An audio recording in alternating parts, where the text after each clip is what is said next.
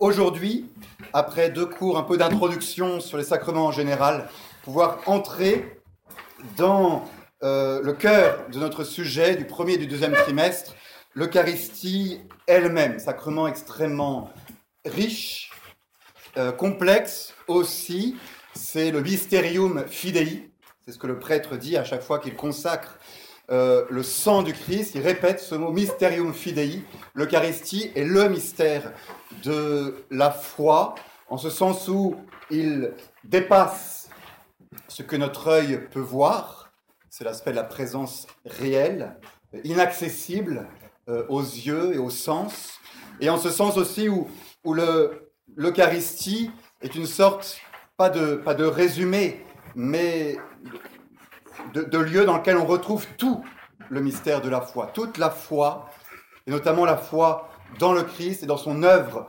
salvifique, dans le mystère de la rédemption, tout cela est contenu dans l'Eucharistie, ça nous dépasse. Ça nous dépasse énormément la messe. La messe, c'est magnifique, et on balbutie un peu devant pour essayer de, lever le voile et de, de dire des choses sur euh, ce mystère que saint Thomas appelle aussi le bien commun de toute l'Église, la chose la plus précieuse que l'Église possède, le mystère de l'Eucharistie. Alors on va essayer aujourd'hui de, jeter un regard un peu, un peu global sur ce mystère, d'essayer de voir les différentes facettes rapidement, de voir les connexions entre ces facettes, avant les prochaines fois d'aller plus au fond des choses et d'analyser chacun des différents aspects de, l'Eucharistie. Aujourd'hui, on va essayer de mettre de l'ordre dans, dans ce mystère. Pourquoi? Parce qu'il est tellement riche, tellement complexe aussi, que la tentation est grande de ne voir qu'un seul aspect et d'insister énormément sur un aspect au détriment des autres. Et le risque, c'est de déséquilibrer le mystère en insistant que sur une facette, euh, selon l'époque, selon le temps, et d'oublier euh, le reste, le sacrement s'en trouve euh, abîmé, amoindri. Alors on va essayer, nous, de, voir tout ce qu'il contient, tout ce que l'Église a pu euh, dégager de, de, richesse dans ce mystère, et de voir peut-être s'il n'y a pas une donnée qui assume les autres et qui permet de, résumer ce qu'on appelle l'essence de l'Eucharistie. Qu'est-ce que c'est l'Eucharistie en un mot? On va essayer. Je ne dis pas qu'on va y réussir. Euh, voilà, c'est l'un des points que je voudrais, euh, l'un des accents euh, du topo d'aujourd'hui. je vous ai mis au début d'abord un résumé de saint Thomas d'Aquin dans un, petit, un texte qu'il a écrit qui s'appelle De Articulibus Fidei, des articles de la foi, qui est un texte très accessible parce que c'est une sorte de grand résumé, même petit résumé, c'est pas si long, des grands mystères et il nous parle de l'Eucharistie, il nous fait un résumé très simple de, de, mystère de l'Eucharistie. Donc c'est pas mal pour commencer, pour pas nous perdre. Mais pour comprendre le texte, il faut que je vous dise quelque chose avant. Parce qu'il y a dans le texte des, distinctions classiques quand on parle des sacrements, mais qui ont été perdues de vue aujourd'hui, qu'on ne connaît plus, ne sont plus enseignées, et sur lesquelles je vais revenir. J'y reviens, d'ailleurs je suis allé regarder euh, dans le catéchisme de l'Église catholique, la distinction y est. Euh, et dans les résumés de la conférence évêque de France qui parlent du sacrement de l'Eucharistie sur Internet, ils expliquent ces, distinctions-là. Mais on, on, les, on, les on les voit plus et du coup elles peuvent nous paraître un peu obscures. C'est ce que je vous ai mis au début, tout au début donc, euh, dans Effet du sacrement. En effet, depuis Saint Augustin, pour essayer de, de, de mieux comprendre un sacrement, on fait une distinction entre trois choses dans le sacrement. Euh, trois si vous voulez, trois degrés de profondeur dans un sacrement. Vous vous souvenez que c'est un signe sensible, un sacrement. Donc on commence, la base du sacrement, c'est la réalité sensible, ce que mes yeux euh, voient, ce que mes mains peuvent toucher. Ça va être le premier étage du sacrement. Et après, on va aller en profondeur pour essayer de savoir ce qu'il y a derrière, caché dans le sacrement. Et en fait, il y a deux étages, deux niveaux de profondeur dans chaque sacrement qui va donner cette, euh, cette division entre trois points. Le, en latin, le sacramentum tantum, qu'on appelle le signe seulement, euh, premier niveau. Le signe seulement, quand on réfléchit sur le sacrement, bah, c'est le signe sensible l'eau qui coule sur le front de l'enfant, euh, le saint crème, l'imposition des mains. C'est la réalité sensible qui n'a qu'un but, signifier quelque chose de caché. C'est pour ça qu'on appelle sacramentum tantum, seulement signe, parce que c'est la seule réalité, le seul objectif de cette chose-là, c'est de signifier quelque chose qui est caché derrière. Donc premier niveau, premier étage, sacramentum tantum, signe sensible lui-même. Deuxième niveau, deuxième étage, et là on est déjà dans l'invisible, dans les choses invisibles qui se passent dans notre âme au moment où on reçoit un sacrement. C'est ce qu'on appelle la res et sacramentum. Res, réalité, parce qu'il y a déjà quelque chose de réel, invisible, mais réel, qui se passe dans notre âme, ou qui se passe dans le sacrement, attention, dans notre âme pour tous, sauf pour l'Eucharistie, justement. je ne vais pas vous compliquer les choses. Euh, c'est la, réalité signifiée par le signe seulement, le sacramentum tantum, une réalité invisible, mais qui elle-même va être le signe d'autre chose et va nous amener à une nouvelle profondeur, à quelque chose de plus, de plus caché derrière, troisième niveau donc d'invisibilité, de réalité, qu'on appelle restantum, le troisième niveau, la réalité seulement. Et là, on s'arrête, entre guillemets. On s'arrête, cette dernière réalité, cette ultime réalité, n'est le signe de rien d'autre après. C'est le trésor que nous apporte chaque euh, sacrement. Donc, vous voyez bien ces, trois niveaux, sacramentum tantum, Res et sacramentum, une réalité intermédiaire entre le sacramentum tantum et la res tantum, troisième niveau euh, de, réalité. Pour prendre le baptême, par exemple, euh, le sacramentum tantum, c'est le signe sensible, l'eau coulant sur le front de l'enfant, tandis que le prêtre dit les paroles euh, Je te baptise au nom du Père, du Fils et du Saint-Esprit. Ça, c'est c'est, le signe sensible, c'est la, chose extérieure, ça passe par nos sens, on l'entend, on le voit. Premier niveau de réalité invisible dans le baptême, ça va être le caractère. On n'en a pas parlé jusqu'à présent, mais vous savez que trois sacrements impriment dans l'âme une réalité invisible, une marque indélébile qu'on appelle un caractère, une marque qui nous, qui nous, un sceau qui nous conforme avec le Christ. Il y a ça dans le baptême, dans euh, l'ordre qui fait les prêtres et dans la confirmation. Donc pour ces sacrements, c'est assez simple. La res et sacramentum, la réalité intermédiaire, c'est toujours le caractère, réalité surnaturelle, euh, invisible, mais ce n'est pas encore le trésor ultime que nous apporte le sacrement, la res tantum, qui est la grâce, toujours le sacrement, la réalité, le trésor qu'apporte un sacrement, c'est la grâce, euh, cette, cette vie intérieure qu'on avait un peu détaillée la dernière fois en expliquant que chaque sacrement apporte sa grâce avec une, une modalité, un dessin particulier selon les besoins qui sont les nôtres au moment où on reçoit le, le sacrement. J'avais développé ça pour euh, la confession, montrant comment la grâce du sacrement de confession s'adapte à l'état de notre âme, vient nettoyer, purifier les blessures qui sont les nôtres. Cette grâce sacramentelle qui se, modélise selon notre âme, mais qui est toujours, voilà, toujours, c'est la grâce, affectée d'une modalité particulière. Bon, vous avez ce schéma qui marche pour tous les sacrements, qui est la structure d'un sacrement. Et à présent, avec saint Thomas, on va essayer de l'appliquer au sacrement de l'Eucharistie en lisant le texte que je vous ai fait passer, résumé de la doctrine eucharistique selon saint Thomas.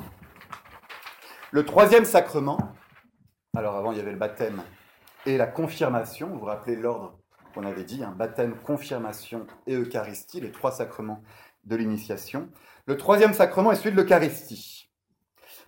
Et là, il va résumer différents aspects de ce sacrement. Il a pour matière le pain de froment et le vin de la vigne, mêlés d'un peu d'eau, de sorte que l'eau passe dans le vin, car l'eau signifie le peuple qui est incorporé au Christ. Voyez, en passant, vous retenez cette, ce symbolisme, vous savez que le prêtre, lorsqu'il célèbre la messe, euh, remplit le calice de vin et verse ensuite une goutte d'eau qui se euh, dissout dans le vin, qui disparaît, et qui est le signe de notre incorporation à nous dans le sacrifice euh, du Christ. Nous sommes appelés par ce geste-là, qui est réalisé au moment de l'offertoire, à nous unir au sacrifice qui est en train de se réaliser devant nous. Le peuple qui est incorporé au Christ. Un signe extrêmement riche, puisque la finalité de l'homme, c'est quand même d'être incorporé au Christ. Ce n'est plus moi qui vis, c'est le Christ qui vit en moi. Et la messe réalise cela, on va, on va le voir un peu plus en détail. Euh, ce sacrement ne peut pas être consommé avec un autre pain que le pain de froment, ni avec un autre vin que celui de la vigne. Pourquoi cette euh, radicalité de la matière? Parce que c'est comme ça que le Christ a fait. Il y a des sacrements dans lesquels la matière sera plus ou moins changeante selon euh, l'époque ou selon le, rite oriental ou, latin. Mais pour l'Eucharistie, le Christ lui-même a pris du pain et a pris du vin. Et donc, il a, pour ce sacrement-là, précisément, donné la matière précise qu'il fallait utiliser. Et comme vous le savez, un sacrement, toute la force d'un sacrement relève uniquement du fait que le Christ a décidé que ça marcherait. Hein, c'est pas magique, un sacrement. Toute la force du sacrement, elle relève de l'institution. Le Christ a fait ainsi et a dit qu'en faisant ainsi, il se passerait ça. Et donc, nous, pauvres humains, si nous voulons retrouver l'effet que le Christ a promis, il faut reproduire l'acte que le Christ a institué. Et donc, on n'a pas de liberté quant à la matière du sacrement de l'Eucharistie, du pain et du vin, et on précise du pain de froment et du vin de vigne. D'où plein de débats de savoir si dans tous les pays, est-ce que c'est un signe universel, est-ce que c'est... On rentrera peut-être un peu dedans euh, plus tard, là pour le moment, restons-en à la doctrine. Matière, élément indéterminé, symbolique, mais qui peut signifier pas mal de choses. Et donc, il faut que la matière soit associée à une forme, une parole qui va préciser ce qui est en train de se passer, qui va préciser le sens du signe. La forme de ce sacrement, c'est la parole, mais ce sont les paroles suivantes qui sont celles mêmes de Jésus-Christ. Hoc est corpus meum et hic est calix sanguinis mei. Ceci est le calice de mon sang, de l'alliance nouvelle et éternelle, le mystère de foi, mysterium fidei, qui probis, qui pour vous et pour la multitude est répandu pour la rémission des péchés.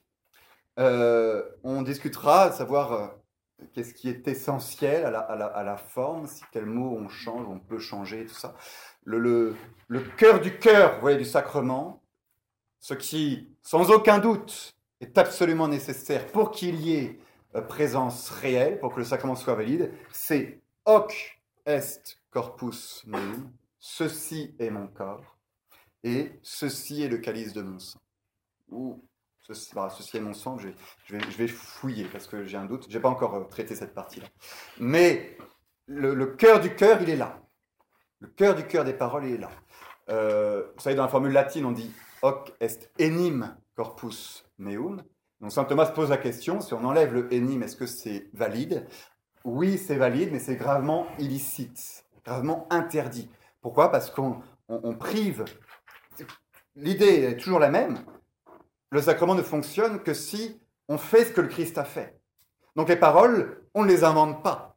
On va les lire dans l'Écriture sainte, ce qu'on fera la prochaine fois. On ira voir ce qui est marqué dans l'Écriture sainte. Et ce sont ces paroles-là que nous recevons et que nous répétons pour euh, effectuer le, sacrement.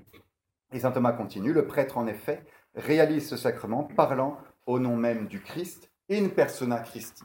Ça, ça fait vraiment partie du cœur du sacrement, si bien que si le prêtre disait ceci est le corps du Christ, ce qui est vrai, c'est vrai, c'est le corps du Christ, hein, c'est vraiment, il ment pas, et le sacrement ne serait pas validé. Parce que le cœur du sacrement est justement cette identification du prêtre qui célèbre et de la victime, l'hostie qui est en face de nous. Ce mystère est tellement riche, tellement délicat que le moindre écart rend toute la structure euh, et fait écrouler toute la structure. Le cœur du sacrement de l'Eucharistie, c'est l'identification entre le prêtre et la victime, entre celui qui offre et celui qui est offert. D'où le ceci est mon corps, dit par le prêtre qui, à ce moment-là, n'a plus sa personnalité humaine, mais n'est plus que euh, l'instrument totalement docile du Christ qui agit.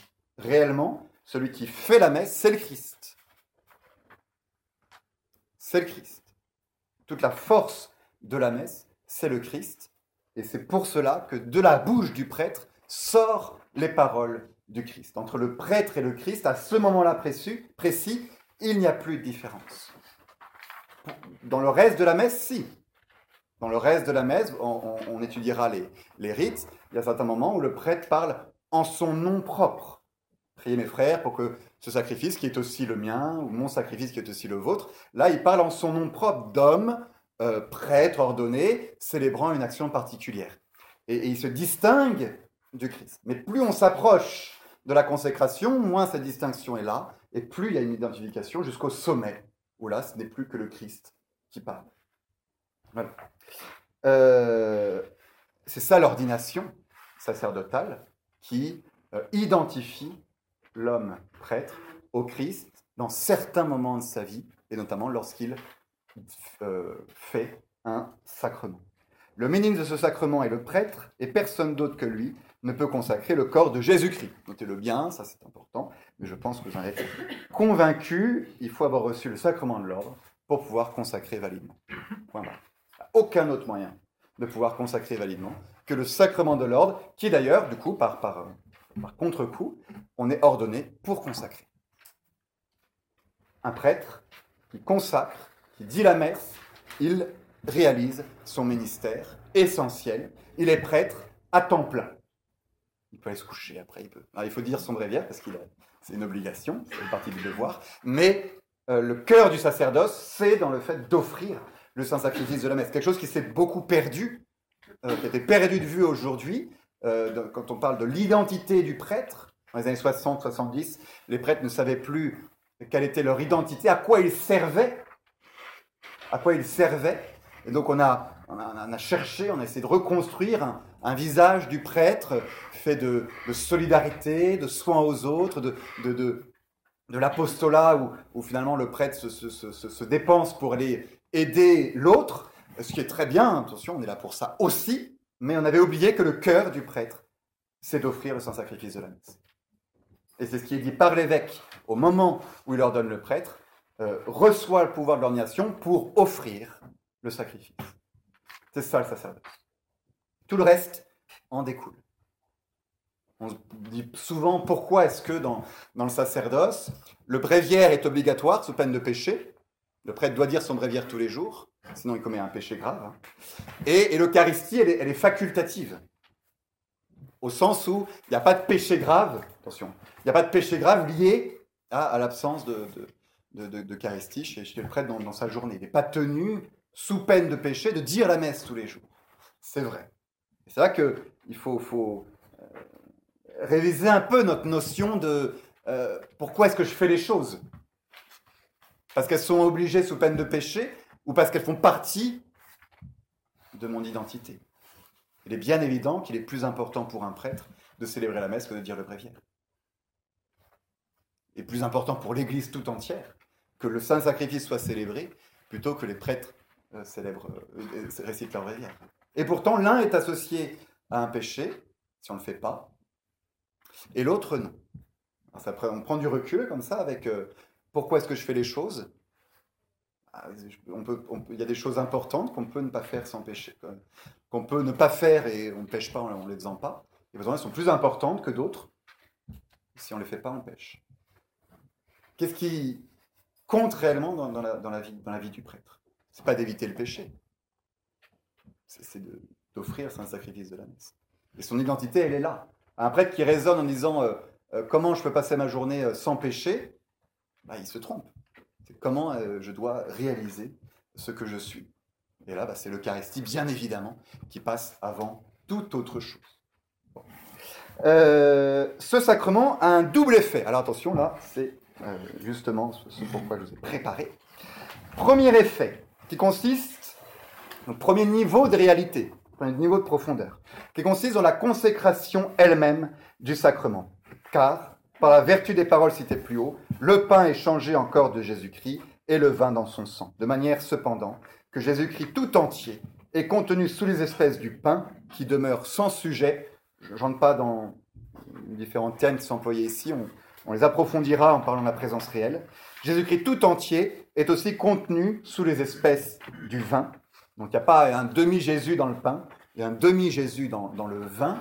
Euh, ce qui fait que quand on communie au corps du Christ, on communie à Jésus tout entier. Bon, ça c'est quand même une, vérité de, base de base, mais à rappeler pour dire pourquoi est-ce qu'il n'y a plus que la communion sous une seule espèce. Ça ne change absolument rien quant à euh, la réalité contenue dans, la communion. C'est Jésus-Christ tout entier, qui n'est pas coupé en deux, si bien que même il est tout entier sous n'importe quelle partie de l'hostie consacrée, du vin consacré, si on les sépare. Vous avez là, en fond, donc tout le mystère de la, ce qu'on appelle la transsubstantiation, qu'on va creuser euh, une prochaine fois. Qu'est-ce qu'il y a dans l'hostie? On dit le corps du Christ. Mais est-ce qu'il y a le corps tout seul? Pourquoi dit-on qu'il n'y a pas que le corps, mais qu'il y a Jésus tout entier Comment se fait-il qu'il soit tout entier? Que du coup, si Jésus tout entier, il y a la divinité qui est là aussi? Comment tout ça s'assemble Sous quel état est le Christ dans l'hostie? Est-ce qu'il est sanglant? Est-ce qu'il est en train de souffrir sa passion? Est-ce qu'il est glorieux dans le ciel, comme il l'est en ce moment. Euh, C'est des questions qu'on va, va soulever. Elles ont des réponses. Et puis, euh, de là, vous voyez combien la, doctrine est. Rien n'est inventé. Qu'est-ce que dit euh, saint Thomas? Il part de la parole du Christ. Ceci est mon corps. Il n'y a pas de parole plus simple. Ceci est mon corps. Donc ceci que je vois, l'hostie, c'est le corps du Christ. Ça signifie, c'est le corps du Christ. Le verbe être, avec toute sa force, c'est le corps du Christ. De là découle donc la présence réelle, la foi dans la présence réelle. La présence réelle sous les deux espèces, le pain et le vin. Et la présence réelle dans chacune des parties de ces espèces consacrées. Que si je coupe le pain en deux, l'espèce du pain en deux, ceci est mon corps. Donc le corps du Christ tout entier est contenu dans chacune des parties de l'hostie. C'est le coupe en quatre. Pareil. Et on en arrive à ce développement de l'Église, qui est un développement, hein, il faut le reconnaître, de la prise de conscience que dans chacune des parcelles de l'hostie, il y avait Jésus tout entier. Et même la plus infime partie, la parcelle, ce n'est pas du pain, c'est quelque chose. C'est le corps du Christ. Si on arrête de penser que la parcelle la plus petite n'est pas le est le corps du Christ, il faut bien dire qu'est-ce que c'est. La seule conclusion posée, c'est que c'est du pain. Donc, là, il n'y a plus de présence réelle, plus de transsubstantiation. Il y a quelque chose dans le ceci, un petit morceau, parce qu'il s'est détaché, qui redevient du pain, alors que c'était le corps du Christ. Là-dessus, euh, la doctrine de l'Église est extrêmement claire, et elle a approfondi ça. Chaque morceau de ce qui était autrefois du pain est vers être est le Christ. Tout entier, corps, sang, âme et divinité, d'où le développement de la communion sur la langue, euh, pour éviter que ces parcelles ne tombent, ce respect grandissant de l'Église, comprenant mieux le mystère de la présence réelle, et qui en vient au rite euh, ancestral de la communion euh, sur la langue, avec le plateau de communion, avec les purifications qui sont faites tout au long du rite de la messe, à partir du moment où le corps du Christ est présent, avec les doigts joints. Tout ça, en effet, le Christ ne l'a pas fait, probablement. Mais aujourd'hui, remettre en cause tous ces rites de délicatesse, de respect par rapport au corps du Christ, c'est remettre en cause toute une doctrine de vérité sur la présence réelle. Et il n'est pas euh, étonnant qu'aujourd'hui, suite, pas que c'est la seule cause, mais je crois que c'est assez lié quand même. Suite au, changement d'attitude, des gestes et des signes face à la présence réelle, on en arrive aux États-Unis à 75% des croyants qui ne croient plus que c'est vraiment le corps du Christ. Le geste exprime la foi. Et il n'est pas étonnant non plus qu'aujourd'hui, de nombreuses voix dans l'Église et de nombreux cardinaux euh, redemandent à ce qu'on communie sur, sur la langue. Il y a une absurdité, on en reviendra hein, là-dessus, mais il y a quelque chose qui, moi là-dessus, c'est quand même terrible.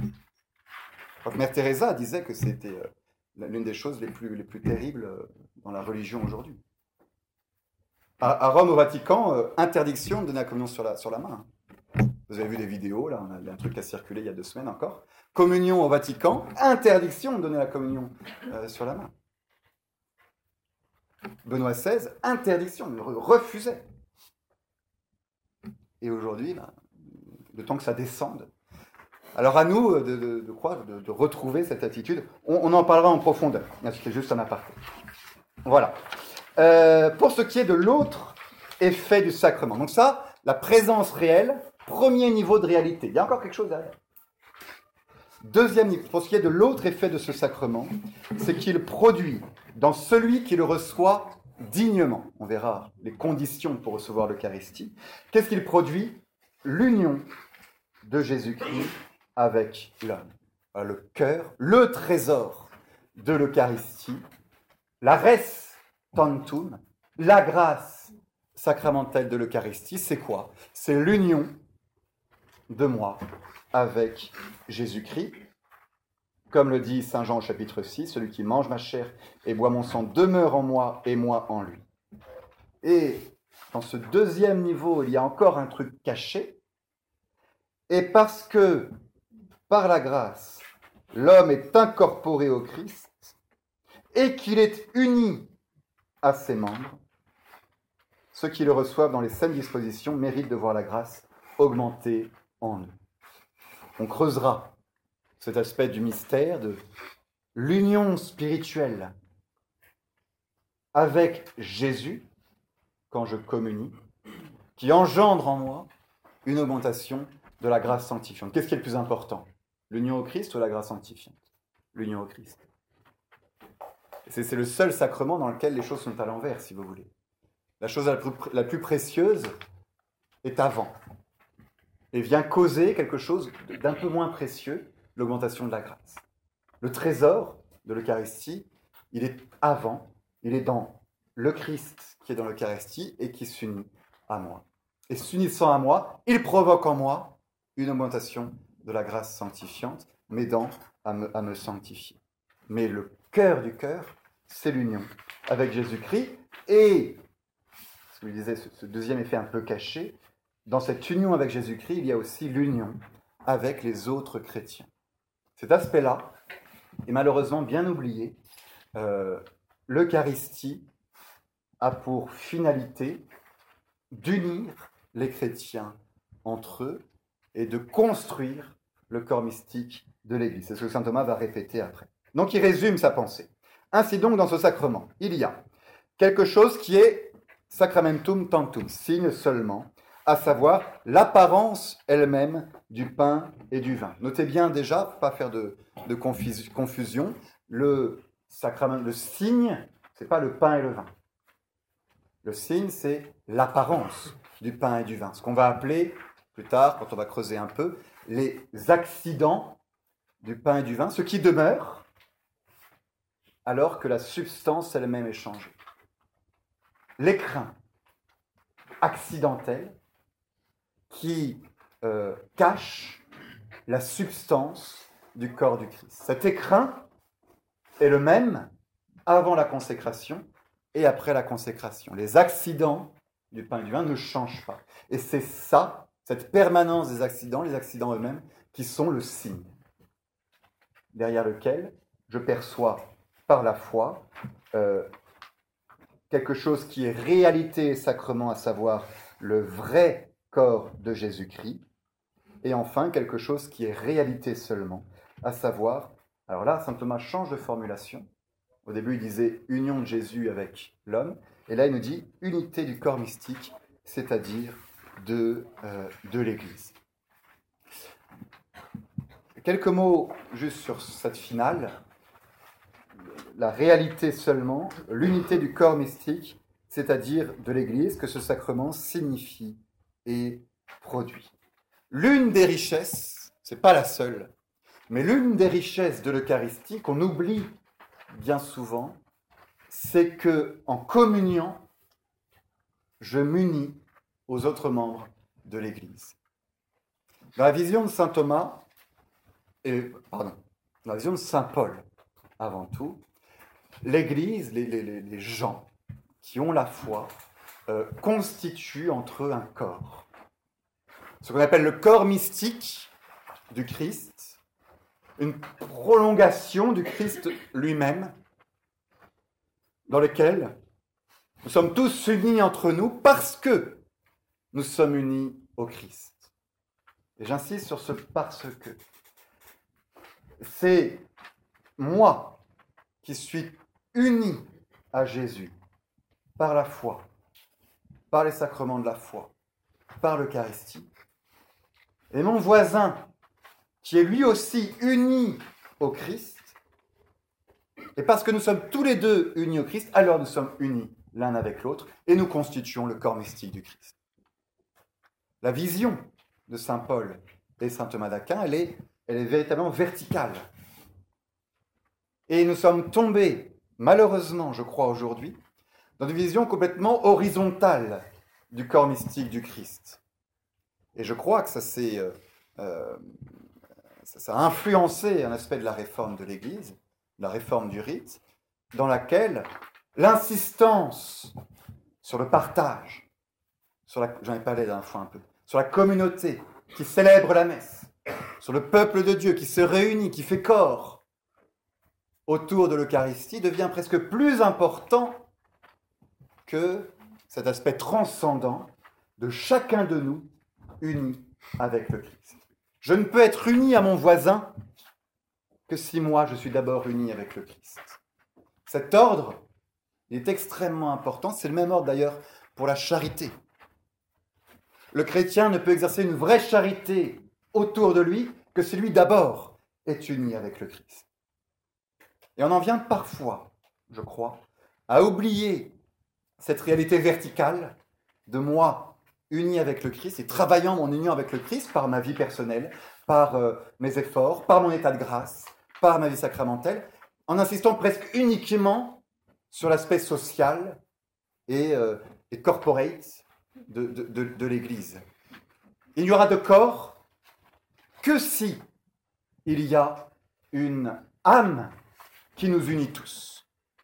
Et j'ai l'impression que parfois cette âme n'est plus évoquée. Et cette âme, c'est quoi? C'est Dieu. Et là, notamment, le Christ et l'union avec le Christ. C'est l'Esprit Saint. C'est la grâce qui, qui passe à travers chacun de nous et qui fait que nous pouvons faire corps entre nous. Si bien quelqu'un qui n'a plus la grâce, en réalité, s'exclut du corps mystique de l'Église. On, rentrera un peu dans, les, détails une, autre fois. Mais, mais j'insiste sur cet ordre-là. C'est d'abord mon union avec le Christ, et ensuite, et comme une conséquence, mon union avec mon voisin, avec ceux qui sont autour, autour de moi. C'est comme ça que Saint Paul lui-même voit euh, l'Eucharistie. Je vous ai mis la, citation, je crois.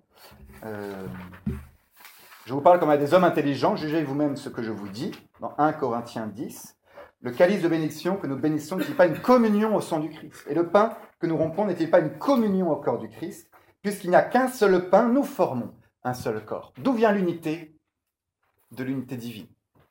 Il n'y a pas d'autre unité entre les hommes spirituels ou qu'il faille rechercher que cette unité autour de l'unité divine, symbolisée par l'unité du pain.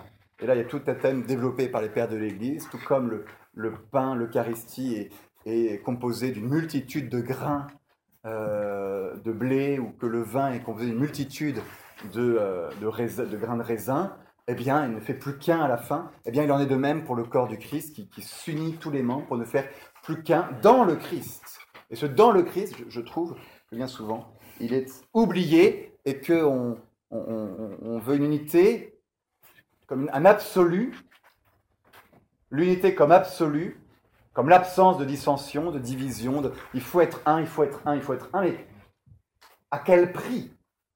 S'il faut être un en mettant de côté le Christ, c'est hors de question. S'il faut être un en mettant de côté la foi et la vérité de la foi, c'est hors de question aussi, parce que le Christ, il est vérité. Tous ces thèmes-là sont très actuels, très très très actuels.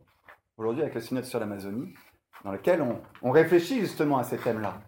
Savoir comment aller vers euh, des peuples qui, en effet, n'ont pas été évangélisés ou pas assez bien. Euh, comment trouver une unité avec eux quel, quel trait d'union, quel pont On parle de construire des ponts, c'est très bien. Il faut construire des ponts entre les hommes. La vision du Christ, c'est en effet une seule et même Église. La grande fraternité des hommes, c'est des thèmes tout à fait chrétiens. Euh, à la fin, il n'y aura plus qu'une seule Église triomphante au ciel. Mais c'est quoi l'unité? L'unité pour un chrétien, c'est le Christ. Et c'est le Christ qui fait l'unité. Si on coupe la tête, et le Christ est la tête du corps mystique, il n'y a plus de corps. Tous déritent. Si on enlève l'âme, les parties peuvent être assemblées entre elles de manière bizarre, mais il n'y a plus d'unité réelle. À, bien remettre en, en, lumière. Voilà. Euh, toujours pour essayer de, On a déjà certaines richesses de l'Eucharistie, la présence réelle, l'union au Christ, l'union de, l'Église dans le cadre, quand je communie, je crée l'Église. L'Église ne vit que par l'Eucharistie. C'est des thèmes très très justes. D'autres thèmes à mettre en avant en regardant un petit peu les différents noms que l'on peut donner à euh, l'Eucharistie. Vous savez que saint Thomas, euh, non seulement était un grand théologien, mais c'était aussi un beau poète. Il a une, le, beau chez saint Thomas est quelque chose de très important. Et il est aussi connu pour être l'apôtre, véritablement, le théologien de l'Eucharistie. On raconte qu'il a eu une, vision, après avoir écrit son De Eucharistia, dans la Somme théologique, le traité sur l'Eucharistie, une vision du Christ qui lui aurait dit Tu, as bien parlé euh, de moi, tu as bien parlé de mon sacrement. Et euh, cette réputation, il l'avait déjà euh, étant, étant, étant vivant. Si vous voyez tous les tableaux de saint Thomas, vous le verrez en train d'écraser l'hérésie d'un pied, ce qui est très, très fort, et de tenir un ostensoir dans l'autre, montrant que c'est l'Eucharistie qui est la, vérité, qui contient la vérité, ça contient le Christ. Et, du coup, le, à cette époque-là, au moment de saint Thomas, on se pose la question, il faut, il n'y a pas encore d'office au Saint-Sacrement.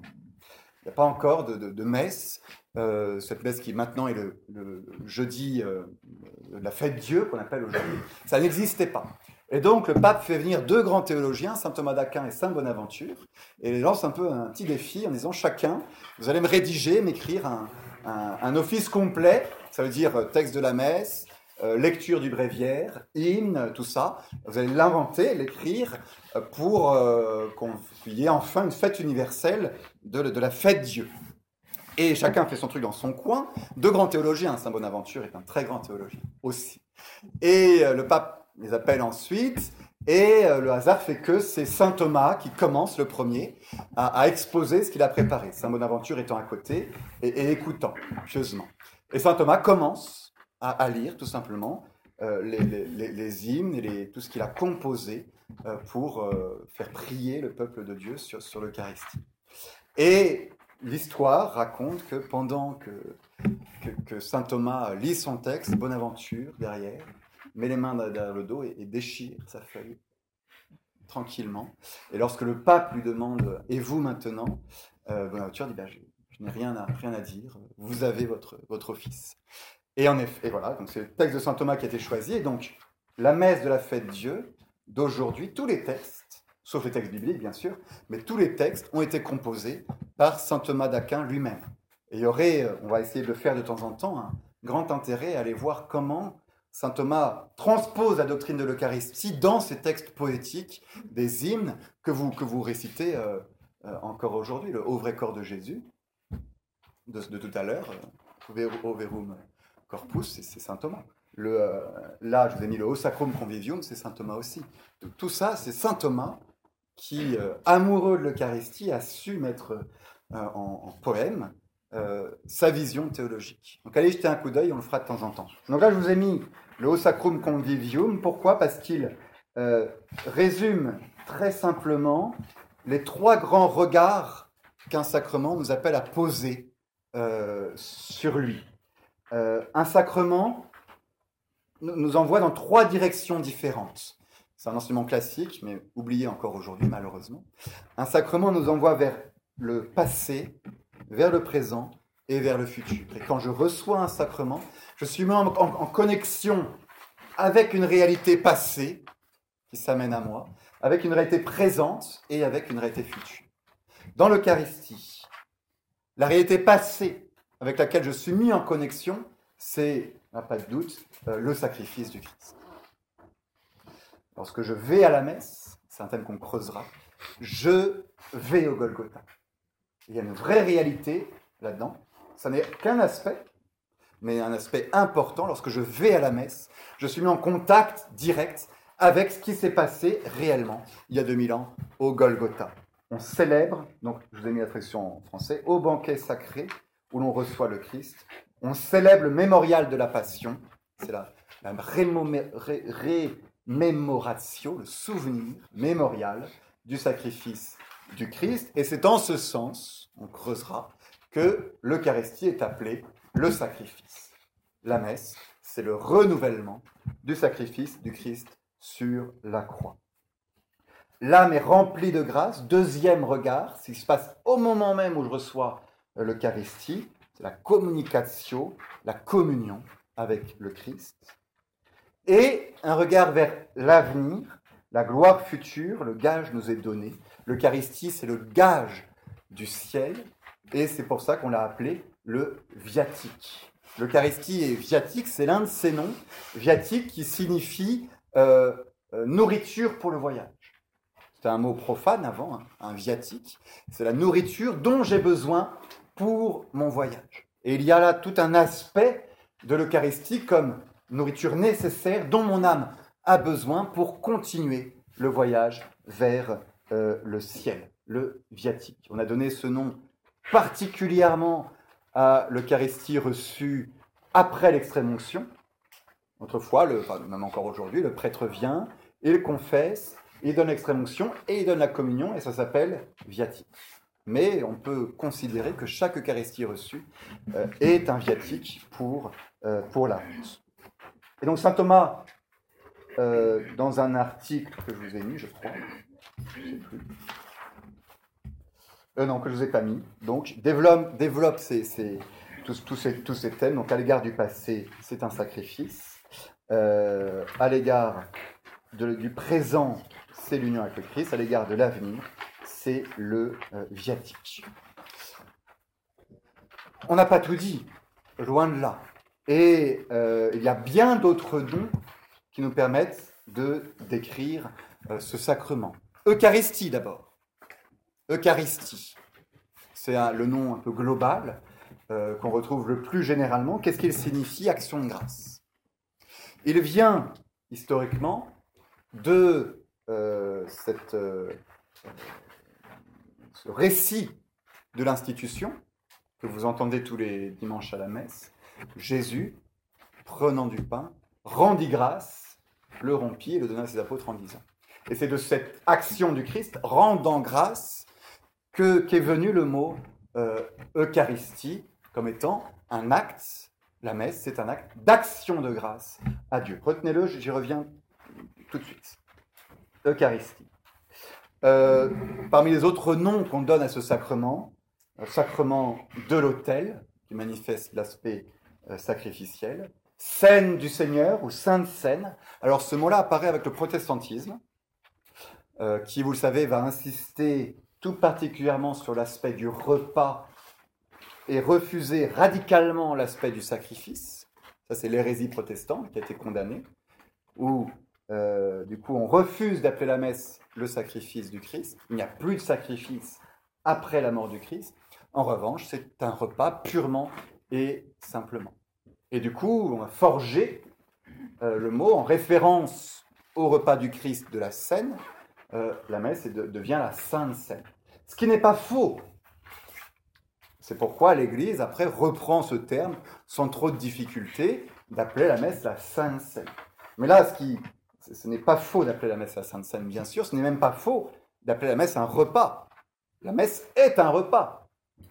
Un... il est vrai que dans la, réforme et tous les débats et tout ça, on insistait beaucoup pour dire que la messe est un repas, et donc euh, les, les tradis par non, non, c'est pas un repas, c'est un sacrifice. Non, c'est les deux. C'est les deux. Et, c'est là, je vous dis, c'est tellement mystérieux la messe que si on met l'accent que sur un truc, on risque de s'éloigner de la vérité. Il faut arriver à avoir une vue globale que je vais essayer de vous donner. Donc c'est un repas, c'est une action de grâce, c'est un sacrifice, c'est le Saint-Sacrement, au sens où c'est euh, le, plus grand de tous les sacrements. Si on a cinq minutes, je vais essayer de vous le montrer. Voilà, le Saint-Sacrement et l'adoration du Saint-Sacrement, bah, c'est ça que ça évoque. Hein. Qu'est-ce que je regarde? Un sacrement. Ce que vous voyez dans, c'est un sacrement, c'est-à-dire un signe sensible, les espèces du pain et du vin, dans lequel il a été caché Dieu. Donc on adore le Saint-Sacrement. On adore un sacrement. On adore ce qui est caché derrière un sacrement. C'est le seul sacrement des sept que l'on peut adorer. Pourquoi? Parce que c'est le seul sacrement dans lequel la réalité euh, cachée demeure. Je l'avais dit la dernière fois, tous les autres sacrements, c'est euh, ça passe, la, la, vertu de Dieu passe dans l'eau et va dans l'âme de l'enfant, et il demeure, mais ne reste pas dans l'eau. Tandis que là, le seul sacrement où la réalité, la force divine, la présence divine demeure dans le sacrement. Et donc on adore le sacrement, alors qu'on n'adore pas l'eau avec laquelle on vient de baptiser l'enfant.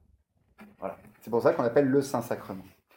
Euh, et enfin, on l'appelle aussi la messe. C'est le mot le plus commun qui vient tout simplement. Je vais chercher un peu parce que je trouve ça un peu. L'origine, semble-t-il, ne vient que de l'ite missaes, le dernier mot euh, que le prêtre euh, dit. aller, missa, c'est du verbe mittere, envoyer, l'envoi. aller, je vous, je vous envoie, ou c'est l'envoi plutôt, et non pas c'est fini. Euh, c'est pas c'est pas fini, c'est vous êtes envoyé. Donc l'aspect, et donc on appelé la messe en, fonction de cette expression-là, euh, pour manifester l'aspect missionnaire aussi de la messe, qui est euh, un point de départ, si vous voulez. Un envoi après pour aller propager le Christ qu'on a reçu tout autour, tout autour de nous. Et de tous ces, de tous ces termes-là, l'Église a voulu en faire rejaillir un tout particulièrement comme englobant les autres sans les, sans les altérer, et c'est le mot sacrifice. Et ça, c'est un, des, axes sur lesquels je vais insister euh, la prochaine fois, en regardant ne serait-ce qu'en regardant les textes de la messe, la définition de la messe, tout ce qu'il y a. Je ne comprends pas, parce qu'on va essayer de comprendre comment cette réalité du sacrifice de la messe, l'idée que la messe est un sacrifice, a tant disparu de la pensée euh, des fidèles. Et ça, avant même le Concile Vatican II, avant même la Réforme, c'était une réalité qui, qui, était de plus en plus éloignée de la pensée des fidèles, alors que tout nous pousse à l'affirmer. Comment mieux mettre en valeur l'idée d'action de grâce que le sacrifice d'action de grâce qu'il y avait déjà dans l'Ancien Testament et que le Christ accomplit? La messe est un sacrifice d'action de grâce. Comment mieux mettre en valeur l'aspect de repas que en insistant sur l'aspect de sacrifice, de communion? Si la messe est un repas, c'est parce qu'on communie à quoi? À une victime. D'ailleurs, on a gardé le mot hostie. Hein, je crois que tout le monde le dit encore. C'est l'hostie. Hostie, ça veut dire quoi? Ça veut dire victime. C'est tout. Ça veut rien dire d'autre. Hostia, ça veut dire victime. Donc en disant hostie, déjà, je me mets dans l'idée du sacrifice. Je communie pas à, je à une victime qui a été offerte en sacrifice. On ne peut pas distinguer, séparer l'aspect de repas de l'aspect de sacrifice. Au contraire, l'aspect de sacrifice englobe en lui l'aspect du repas. Et donc enlever le sacrifice, c'est, je crois, euh, euh, déconstruire la messe. On a beau essayer de garder tout le reste, il manque ce principe unificateur la messe est un sacrifice auquel je communie et qui est offert pour la gloire de Dieu, l'action de grâce et pour obtenir mon salut. Là, on a tout dit et on, arrive à tout mettre dedans. Si on oublie ça, on est, devant un mystère fabriqué, c'est-à-dire quelque chose d'incompréhensible, euh, parce qu'on a refusé d'y réfléchir un peu. Voilà. Euh, il, est, il est 36, euh, je le vois bien. Donc juste un dernier mot chez Saint Thomas sur cette idée de la, de la grandeur de l'Eucharistie. Pourquoi l'Eucharistie est le sacrement le plus grand? Vous avez mis le, texte de Saint Thomas par cette, grande réalité qu'il faut, euh, qui, est la source de toute notre contemplation, qui est la source de l'adoration eucharistique, notre joie la plus profonde, c'est que dans l'Eucharistie, Jésus est vraiment présent. Et ça, la, présence réelle, euh, je suis avec vous jusqu'à la fin du monde, euh, jusqu'à cette, cette, vérité de Jésus qui reste dans le pain et le vin, qui y demeure, qu'on peut adorer, qu'on peut visiter, c'est ça qui fait que l'Eucharistie est de très loin le plus grand de tous les sacrements, Saint Thomas l'exprime avec ces mots à lui, en disant que tous les autres sacrements ne contiennent qu'une vertu transitoire, instrumentale, euh, tandis que l'Eucharistie contient substantiellement le Christ lui-même. Et après, si on regarde tous les autres sacrements, on voit comment tous les sacrements orientent vers l'Eucharistie. Le baptême et la confirmation sont la porte de, l'Eucharistie, traditionnellement, j'en ai parlé la dernière fois. La pénitence nous rend accessible l'Eucharistie. L'ordre, par excellence, est le sacrement qui permet euh, l'Eucharistie. Euh, l'extrême onction est liée à la réception du corps du Christ, tout ça saint Thomas l'exprime, et le mariage en lui-même est une image, et en cela il est lié à l'Eucharistie. Qu'il y a de beau dans le mariage, spirituellement parlant, c'est euh, qu'il est l'image de l'union de l'Église et du Christ. Et ça, qu'est-ce qui fait ça? C'est l'Eucharistie.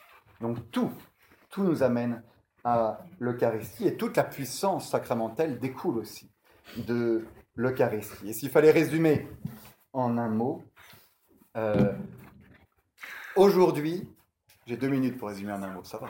Euh, il n'y a pas d'acte plus grand qui soit posé aujourd'hui que la messe. Il faut en être intimement convaincu. C'est aujourd'hui, même de toute éternité, a priori, je réfléchis vite, mais je crois bien, euh, de toute éternité, l'acte le plus grand qui puisse être produit, plus grand et plus beau que la création elle-même, la messe. D'abord parce que, à trois points de vue, d'abord parce que c'est l'acte de Dieu. La messe, c'est principalement l'action du Verbe incarné, de Dieu euh, Fils, la deuxième personne de la Sainte Trinité, s'adressant à son Père. À la messe, on assiste à un dialogue entre les deux personnes divines. C'est d'abord ça la messe. Et nous, on est d'abord là à regarder ça. Et ça nous, fait, nous dévoile le profond mystère d'amour qu'il y a eu pour notre salut, le Père a envoyé son Fils pour offrir un sacrifice. Et le Fils, le Verbe incarné, Dieu, offre en tant qu'homme un sacrifice à son Père. Et c'est ça que vous voyez à la messe. C'est ça que vous voyez à la messe. Le Christ parlant à son Père. Nous, on est là. Il, est, il est normal qu'on soit un peu en retrait par rapport à ça. On va pas arriver avec nos grosses pattes.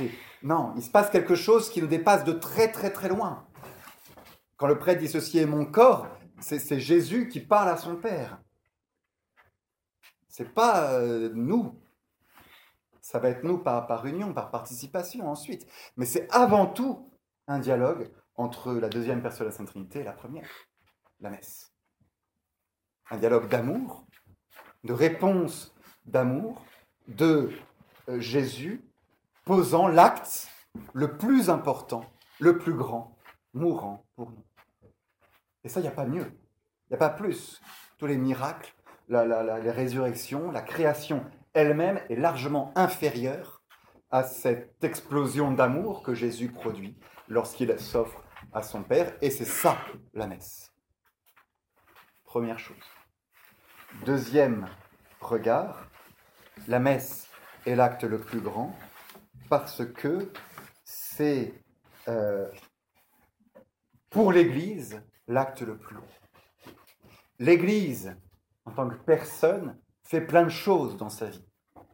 Elle euh, baptise, elle incorpore des membres, elle prêche la bonne parole, elle euh, rappelle la, vérité, elle condamne l'hérésie, elle fait plein de choses. Mais le poumon de la vie de l'Église, l'acte qui la fait vivre, qui l'unit, et vous êtes concerné parce que vous en êtes membre, c'est l'Eucharistie. Sommet de toute la vie de l'Église. Je vous ai mis un texte euh, source et sommet de toute la vie de l'Église. L'Eucharistie, la messe, est l'acte le plus important de euh, sa vie. Il n'y aurait pas d'Église. Donc on serait, quand je dis on n'est pas d'Église, c'est horrible. Hein. Il n'y a plus rien s'il n'y a pas d'Église. Hein. C'est-à-dire que le plan de Dieu a échoué. Enfin, c'est faut. Il n'y a pas d'Église. Il n'y aurait pas d'Église s'il n'y avait pas la Et enfin, pour vous, êtres humains, la messe et l'assistance à la messe est l'acte le plus grand que vous puissiez faire sur la terre. Vous ne pouvez pas faire mieux. Vous pouvez essayer, hein, mais vous ne pouvez pas faire mieux. Parce que euh, l'acte, et c'est ce qu'on va essayer de développer, l'acte que vous faites à la messe en, en, participant à cette union, à cette action divine, euh, vous propulse à offrir un sacrifice divin. Et vous propulse à commettre une action qui n'a aucun égal sur Terre. Si vous voulez, euh, on avait dit l'an dernier que l'acte le plus haut de l'homme, c'est l'acte de religion. L'acte le plus grand que l'homme puisse faire, c'est de rendre hommage à son Dieu. Au point de vue naturel. Euh, et que dans la vertu de religion, l'acte le plus haut qui soit, c'est le sacrifice. On y reviendra. D'un côté. De l'autre côté, avec l'ordre surnaturel, l'acte le plus haut que l'homme puisse produire, c'est un acte d'amour surnaturel, un acte de charité surnaturelle. Par la grâce. Quand l'homme pose un acte de charité surnaturelle, d'amour de Dieu, il pose un acte divin. Eh bien, la messe, c'est la réunion des deux. La messe est à la fois un acte de religion et un acte de charité. C'est l'acte de religion, donc l'acte suprême que l'homme puisse poser devant son Dieu, surélevé par la charité que Dieu a mis dans votre cœur et qui vous fait offrir le sacrifice euh, à Dieu. Il n'y a pas plus grand. Mais il faut le faire. Si vous allez à la messe et que vous regardez les pâquerettes, vous ne faites rien. Vous êtes en mesure, devant la messe, à la messe, de poser l'acte le plus grand de votre journée et du coup de votre vie C'est, et euh, je vous lis juste du coup les, petits textes, Lumen Gentium, Vatican II, qui résume ça très bien. Participant au sacrifice eucharistique, source et sommet de toute la vie chrétienne, les fidèles offrent à Dieu la divine victime et s'offrent eux-mêmes avec elle. Ainsi, tant par leur oblation que par leur sainte communion, tous, non pas indifférents mais chacun à leur manière, prennent leur propre part à l'action liturgique. Et saint Augustin, le sacrifice dans sa totalité, c'est nous-mêmes. Tel est le sacrifice des chrétiens, à plusieurs, n'être qu'un seul corps dans le Christ. Et ce sacrifice, l'Église ne cesse de le reproduire dans le sacrement de l'autel, bien connu des fidèles, où il est manifesté que dans ce qu'elle offre, elle est offerte elle-même. Il n'y a rien de plus grand. On approfondira ces choses-là les prochaines fois. Merci beaucoup. Prions.